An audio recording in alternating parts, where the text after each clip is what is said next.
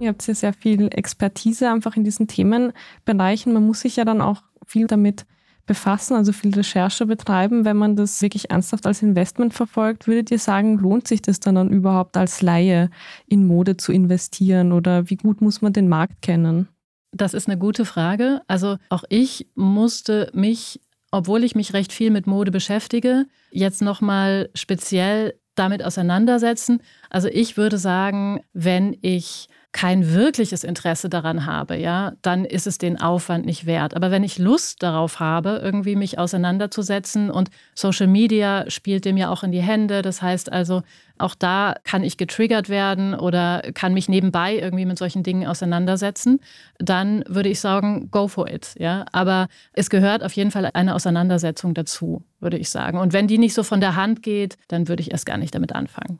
Ja, ich habe vor kurzem ein Interview gehabt mit Fred Mandelbaum, einem Wiener Uhrensammler, der, sage jetzt mal, die wertvollste, größte Breitling-Sammlung der Welt hat. Der meinte damals, dass eine Uhr nur einen garantierten Return on Investment bringt, um in der Wirtschaftssprache zu bleiben, nämlich die Freude jedes Mal, wenn man sie trägt. Und er ist auch der Meinung, man sollte sich eine Uhr kaufen, weil sie einem gefällt und sie nicht als Wertanlage sehen. Das heißt, sie ist keine Investment-Class. Ganz einfach. Hinzu kommt, dass der Markt auch bei den Uhren volatil ist, zwar vielleicht nicht so wie bei den Aktien, aber doch vergleichbar. Es gibt Boomphasen, dann gibt es wieder Phasen, wo es wieder bergab geht. Momentan zum Beispiel sehen wir, dass eine Marktkorrektur auf dem Secondhand-Uhrenmarkt stattfindet. Das heißt, die Preise normalisieren sich wieder. Ja, immer noch auf hohem Niveau, aber sie normalisieren sich. Hinzu kommt eben, du musst dich einlesen in das Thema, du musst dabei bleiben, du musst wirklich alles verfolgen. Also du musst wissen, welche Modelle gerade angesagt sind, welche könnten einen Wertzuwachs haben und so weiter und so fort. Wenn man jetzt hergeht und wieder, ich nehme jetzt wieder die Speedmaster von Omega her, die wurde 1957 das erste Mal gebaut und hat mittlerweile eine Bandbreite von 40 Modellen. Und welches von den 40 wird eine Wertsteigerung haben? Das weißt du nicht. Und selbst bei den Rolex-Uhren ist es auch so, die gelten als wertstabil. Das hängt sicher auch damit zusammen, dass auch Rolex jedes Jahr die Preise anhebt. Weil ich weiß nicht, ob das ein Indikator dafür ist, dass die Uhr, die man vor zwei Jahren gekauft hat, auch in fünf Jahren noch genauso viel wert sein wird. Wie auch immer, auch die sind Wertschwankungen unterworfen. Das heißt, wenn man einmal eine bekommt, heißt das noch lange nicht, dass die dann auch wirklich das gleiche Wert sein wird. Hilfreich ist es da, wenn man sich zum Beispiel den Subtile Watch Index von Bloomberg anschaut. Dort habe ich jetzt vor kurzem gesehen, dass einige Rolex-Modelle in den letzten zwölf Monaten bis zu 18 Prozent an Wert verloren haben. Also man kann auch einfahren damit.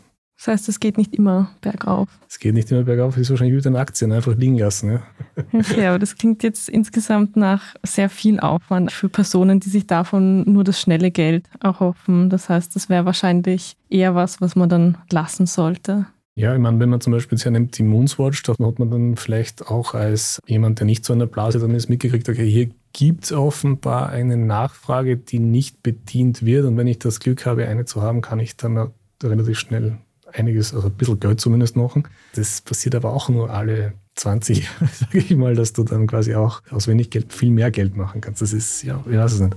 Es ist auch spekulativ in gewisser Weise.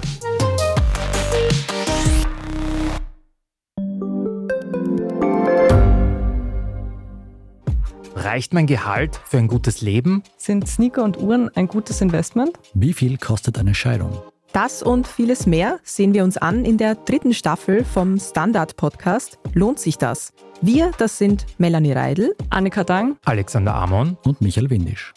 Wir sprechen mit ExpertInnen darüber, wie man sogar vom Weltuntergang profitieren kann. Und darüber, wie mich künstliche Intelligenz reich macht und warum Geld noch immer Männersache ist.